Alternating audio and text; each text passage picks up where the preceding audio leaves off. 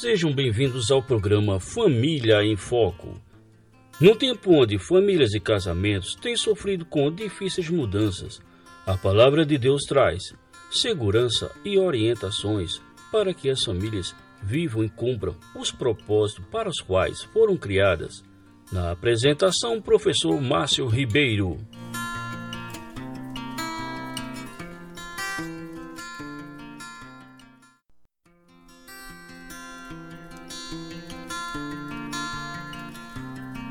Olá, caros ouvintes, sejam bem-vindos a mais um programa Família em Foco. Estamos de volta com o nosso pastor Rafael Nascimento para darmos continuidade ao livro de Gálatas. Livro de Gálatas, você já leu o livro de Gálatas, pessoal? Um livro pequenininho, é um dos menores livros da Bíblia, né? Está entre os menores, com seis capítulos apenas, mas um livro que traz um alerta profundo para a igreja da época de Paulo e para nós hoje. E hoje nós vamos continuar a partir do capítulo 3. Boa noite, pastor Rafael, tudo na paz, meu irmão? Boa noite, meu irmão Márcio, boa noite a todos os ouvintes. Mais uma vez, para mim é uma alegria poder estar aqui com os amados irmãos. Espero que essa conversa aqui possa ser edificante para todos nós. Amém, Rafa. Semana passada nós vimos alguns, alguns pontos interessantes no capítulo 2, né? Onde foi tratado sobre o embate que Paulo teve com Pedro, né? a importância das confrontações, as marcas do verdadeiro, do verdadeiro líder cristão, né, do verdadeiro líder de Deus, que é aquele que não que prega a revelação bíblica, aquele que não veio agradar homens, e ali foi muito joia é, a explicação que o irmão nos trouxe sobre o capítulo 2. E o capítulo 3, pastor Rafael, me parece que o apóstolo Paulo está bem, bem, bem zangado, né, com muita raiva dos Gálatas, chega a chamá-los de insensatos, né, de, de vocês enlouqueceram, parafraseando o apóstolo Paulo. Nos, nos dá um panorama melhor, pastor Rafael, sobre o capítulo 3 de Gálatas? É, bem, nos capítulos 1 e 2, o apóstolo Paulo ele vai fazer uma defesa do apostolado dele e da mensagem que ele pregava. E agora, no capítulo 3, ele vai fazer uma defesa mais objetiva da doutrina da justificação pela fé, porque, como nós vimos né, na, nos programas anteriores, essa doutrina era atacada pelos judaizantes, que queriam acrescentar obras à obra de Cristo para que é, o ser humano, através das suas obras, pudesse completar a obra que Cristo havia iniciado na cruz. Então, eles diziam, ó, somente a fé em Cristo não é suficiente, você precisa crer em Jesus, mas você também precisa cumprir a lei, seguir os ritos judaicos. Então, Paulo agora vai fazer, no capítulo, a partir do capítulo 3, uma defesa mais objetiva dessa doutrina, que é da justificação pela fé. E aqui, no capítulo 3, ele vai usar três argumentos. O primeiro está nos versos 1 a 5, ele vai apelar para a experiência de conversão dos Gálatas. Né? Ele, ele, Paulo, através de cinco perguntas retóricas, que uma pergunta retórica é aquela que você já sabe a resposta, né? quem vai ouvir a pergunta já sabe qual é a resposta. Então, ele está usando um pouco aqui da retórica dos gregos com o objetivo de fazer com que os crentes da galáxia percebessem, né, é, entendessem que do início ao fim da vida cristã, a salvação é somente pela graça mediante a fé em Jesus Cristo e não por obras da lei. E na sequência, é, Paulo vai é, apelar para as escrituras sagradas, porque ele sabia que experiências não provam doutrinas, mas sim a palavra de Deus. Né? A palavra de Deus é quem é a autoridade final né, para as nossas vidas. Então ele vai citar a, as escrituras sagradas para mostrar como foi a conversão de Abraão, visto que os judaizantes se gabavam de serem descendentes físicos de Abraão, sanguíneos, né? descendiam diretamente de Abraão, é, eles achavam que com isso eles tinham uma posição superior, estavam mais próximos de Deus por ter essa linhagem, né, vinda de Abraão. E aí Paulo vai mostrar, ó, eles estão se gabando de que são filhos de Abraão. Mas o que, é que a Escritura diz sobre a conversão dele? Como foi que Abraão foi justificado? E aí Paulo vai mostrar que a salva, Abraão foi justificado quando ele creu na promessa de Deus e não quando ele se circuncidou não quando ele cumpriu a lei, porque a lei escrita só veio muito tempo depois. Ele vai falar isso no capítulo 3. A lei só veio 430 anos depois. Ou seja, quando a Bíblia diz que Abraão foi justificado, ele não era circuncidado, a lei ainda escrita não existia, não é? E foi porque ele creu nas promessas de Deus que ele foi justificado. E depois Paulo vai apelar para a lógica, ele vai mostrar, ele vai citar um exemplo humano, ele vai dizer, olha, é, como é que funcionam é, os testamentos. Quando alguém faz um testamento, não é? Depois que ele é ratificado, ninguém pode revogar. Depois que a pessoa diz, ó, tal pessoa vai ficar com tal bem, tal pessoa vai ficar com tal bem, depois que a pessoa que fez o testamento morreu, ninguém pode ir lá e alterar, né, aquele testamento. E aí Paulo diz, ó, se é assim, com relação a nós que somos humanos, pecadores, falhos, imagina Deus. E aí ele vai mostrar, ó, a, a aliança que Deus fez com Abraão, não, ela não pode ser revogada pela lei que veio depois.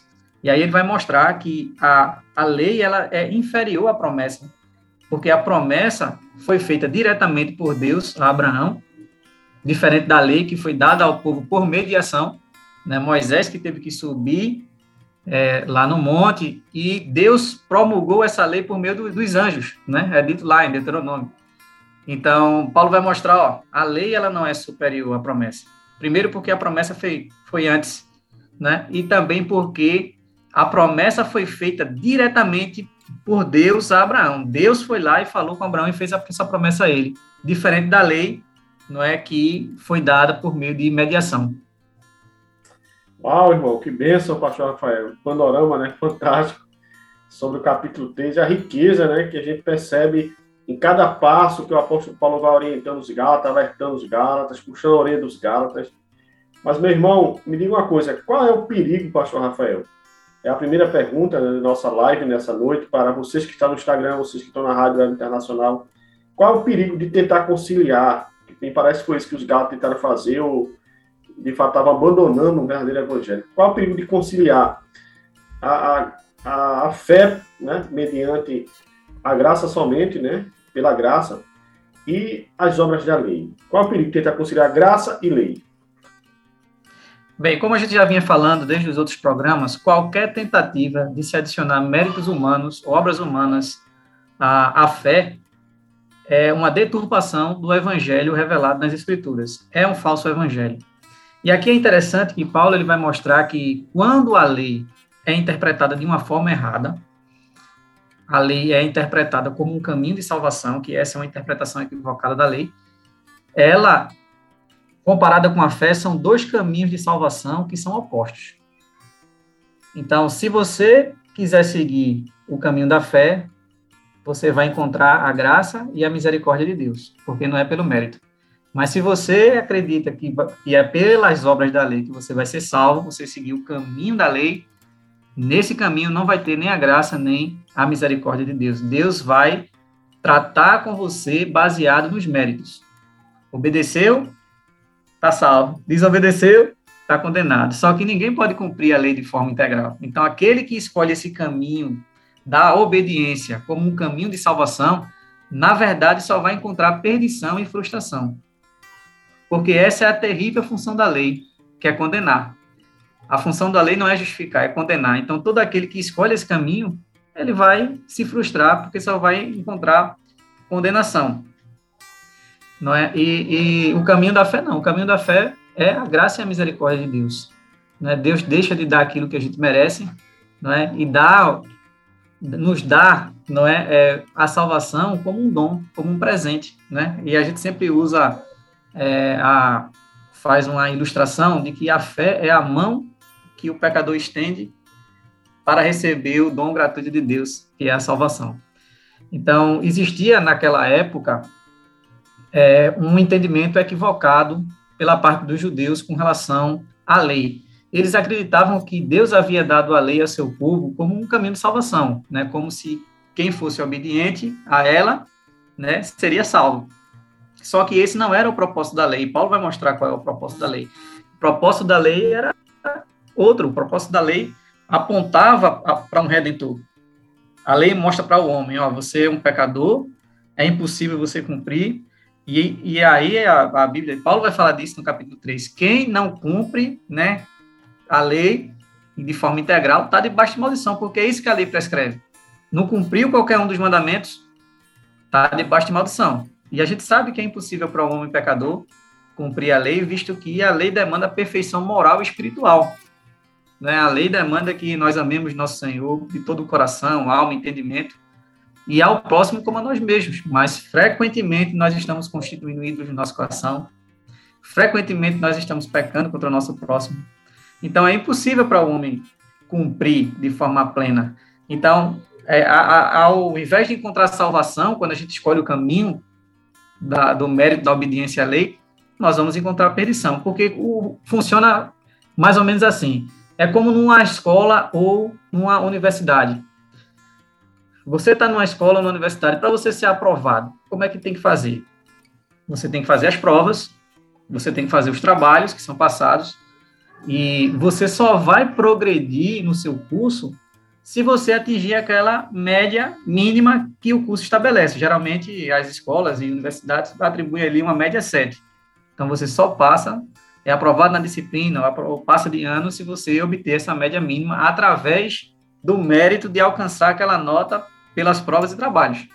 Ninguém vai progredir no curso se, alcança, se não alcançar essa média mínima. Mesmo que o professor goste muito dele, ache ele uma pessoa legal, bacana, mesmo que o, reitor, o diretor goste dele, eles não vão fazer com que você progrida se você não atingiu aquele resultado. Esse é o caminho do mérito.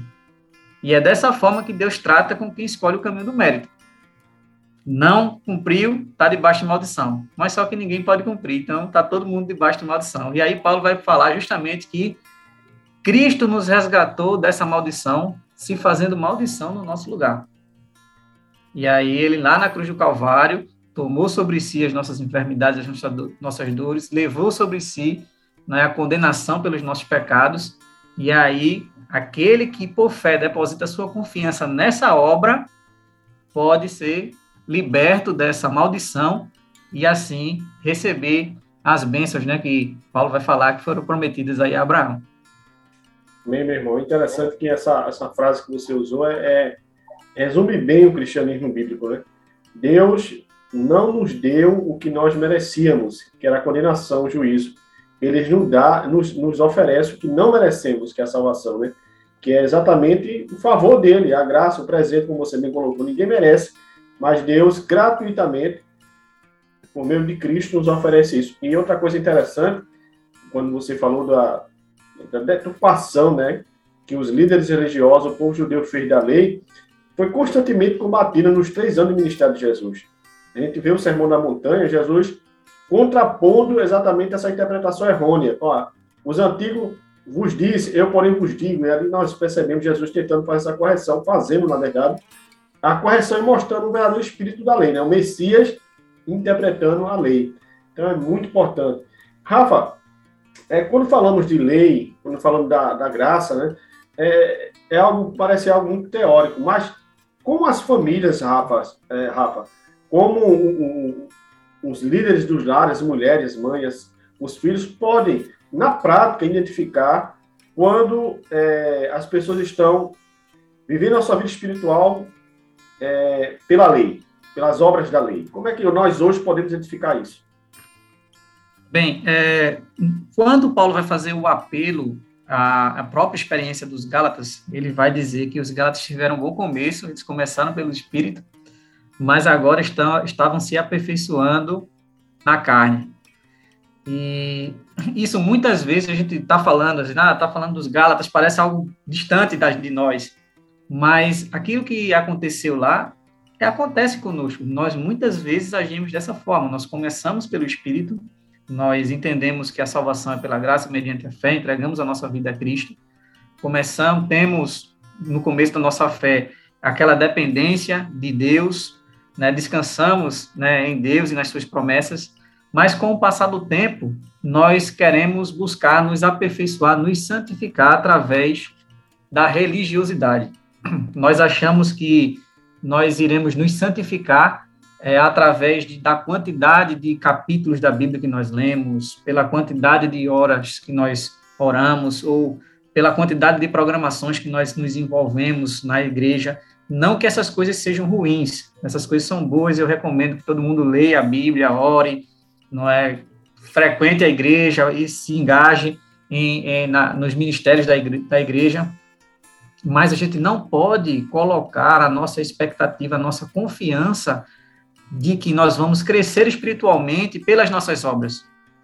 Porque quando a gente faz isso, a gente está agindo como os Gálatas, nós estamos colocando, não é, as nossas obras como algo que está contribuindo para né, a nossa salvação ou para para nossa santificação.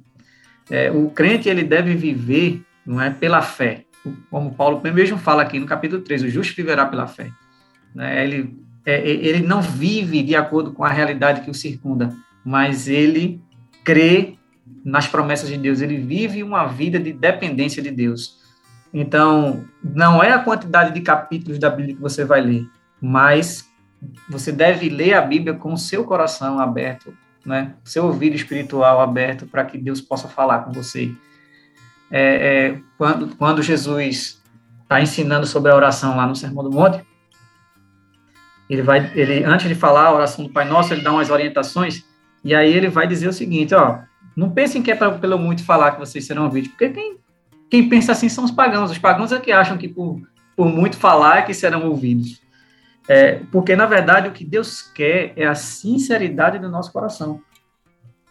Isso não quer dizer que você não pode orar duas horas, três horas, não estou dizendo isso. Ore duas horas, três, quatro, dez, mas com um coração sincero.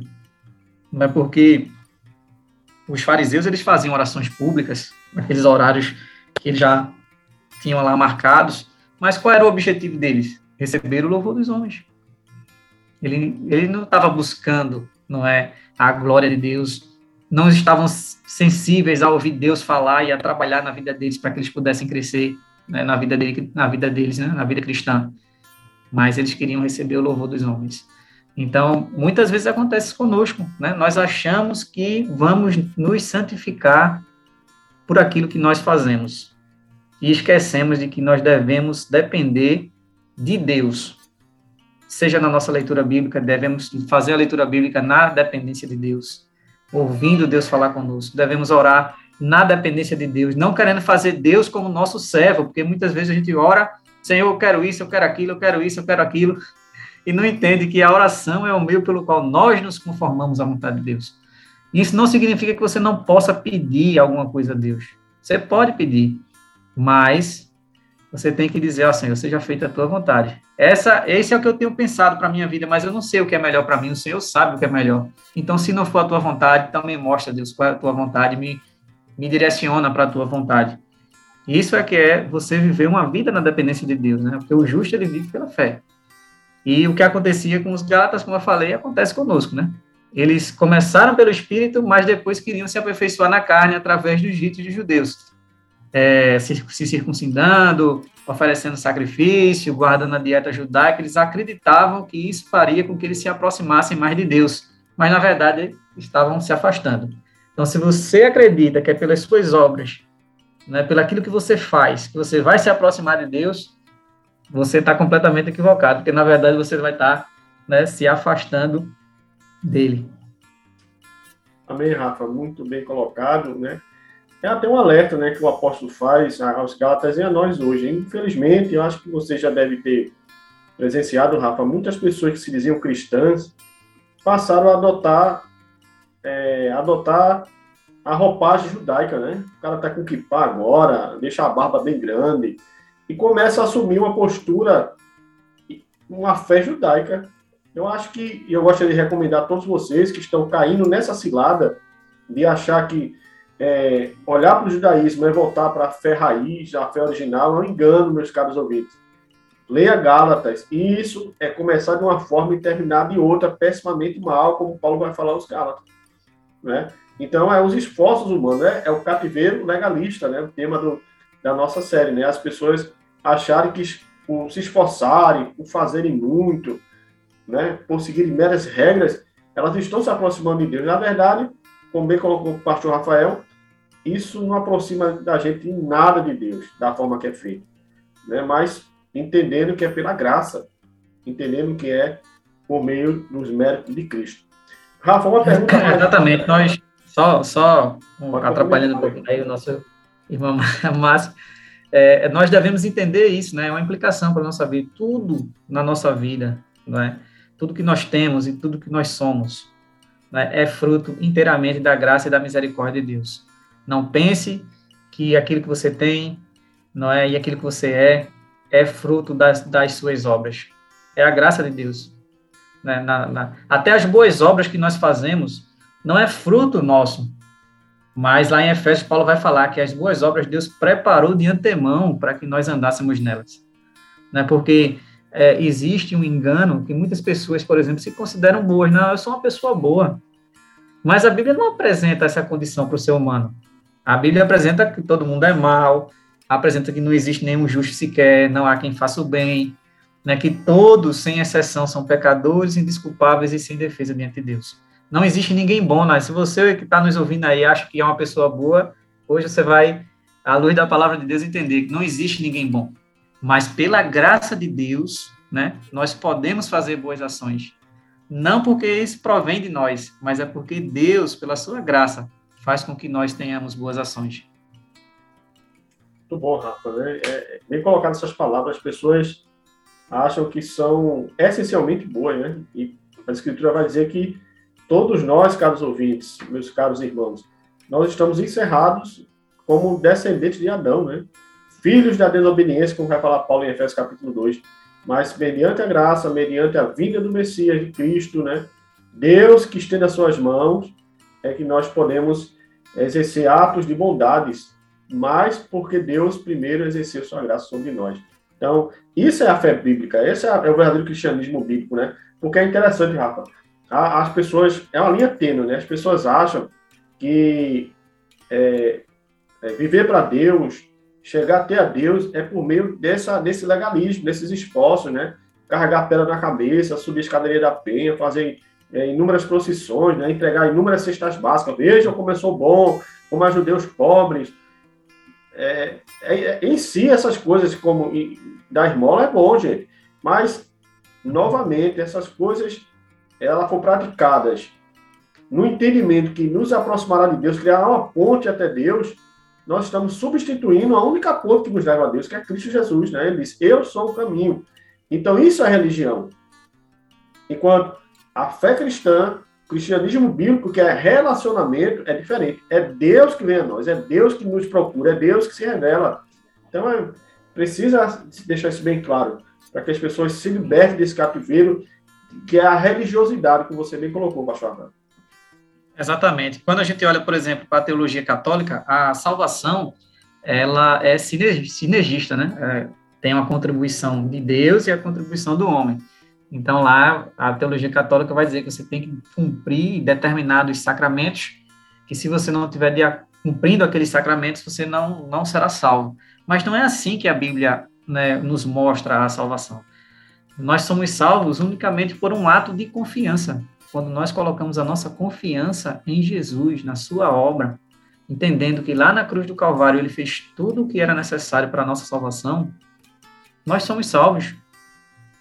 Não é, a gente não precisa fazer nada. Agora, é, para ser salvo, né? Agora, nós devemos entender que Deus deu a lei, e aí Paulo vai falar qual é o verdadeiro propósito da lei, né? Ele é apontar para Cristo, ela se viu de um guardião temporário, né? Que disciplina, o guardião disciplinava a criança, né? Até ela ficar é, é, adulta.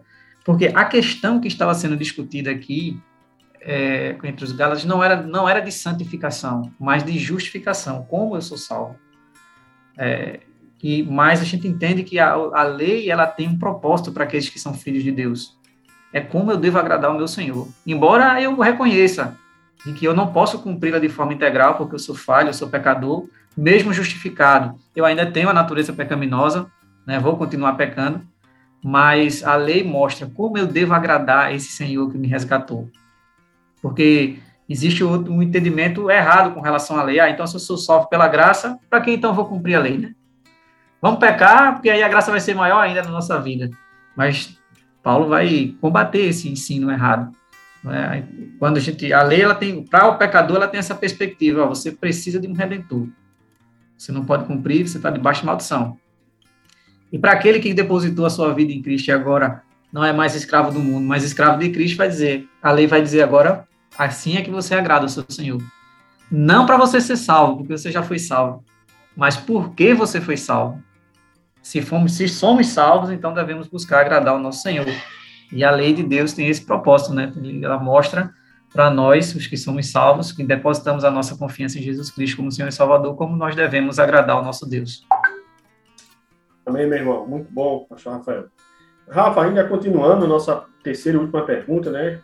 É, Gálatas capítulo 3, o apóstolo Paulo vai falar ah, sobre a bênção de Abraão, né? Está lá em Gálatas capítulo 3, versículo 8. Ora, tendo a escritura previsto que Deus justificaria pela fé os gentios, pronunciou o evangelho a Abraão. Em ti serão benditas todos os povos da terra, ou abençoados todos os povos da terra. Que bênção é essa de Abraão, que é passada a todos os povos, nações e línguas, Rafa? Explica um pouco para a gente essa questão que o apóstolo Paulo levanta aqui quando fala dessa bênção de Abraão. É, a Bíblia mostra que Deus ele chamou Abraão do meio da idolatria. Abraão era idólatra e Deus foi lá, teve um encontro com ele e disse: Olha, sai da tua terra, do meio dos teus parentes e vai para um lugar que eu vou te mostrar. E Abraão creu naquela palavra, mesmo sem saber para onde é que ele ia. Ele juntou seu, seu, seus criados, seus, seus gados, seus, os animais que ele tinha lá e, e levou consigo seu pai e o seu sobrinho Ló, que mais tarde veio a se tornar um problema para ele, né?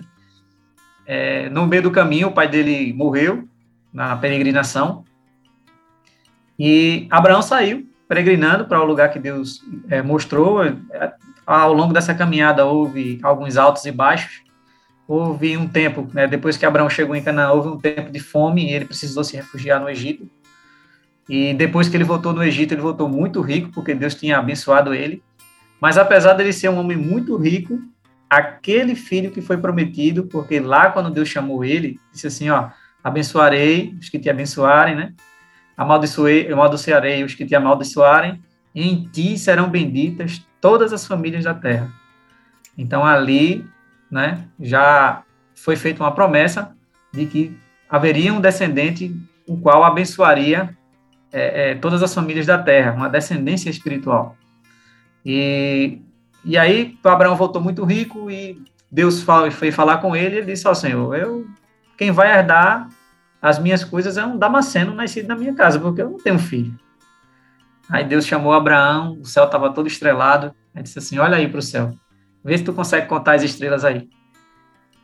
Aí Deus diz assim, olha, assim será a tua descendência. E a Bíblia diz que Abraão creu em Deus e isto lhe foi imputado para a justiça. Então Abraão ele foi justificado não foi porque ele fez alguma coisa para merecer ser justificado. A Bíblia diz que ele foi justificado quando ele creu na promessa de Deus. Ele creu na promessa de Deus, na promessa de um descendente que abençoaria todos os povos da terra. Essa bênção prometida a Abraão que Paulo está falando é a justificação que ah, quando a gente fala de justificação é preciso é, explicar esse termo teológico, que essa palavra justificação ela, ela é um termo forense, né, um termo dos tribunais. É, é você ser declarado justo diante de Deus. É como se estivesse lá diante do tribunal celestial e você fosse declarado justo. Não é que nossa natureza é transformada em justa, nem Deus infunde uma justiça em nós mas é que nós somos declarados justos diante de Deus, não pela nossa justiça, porque a gente não tem justiça própria, mas pela justiça de Cristo, que Deus considera como se fosse nossa no momento em que nós depositamos a nossa confiança em Jesus como Senhor e Salvador. Isso é que é ser justificado.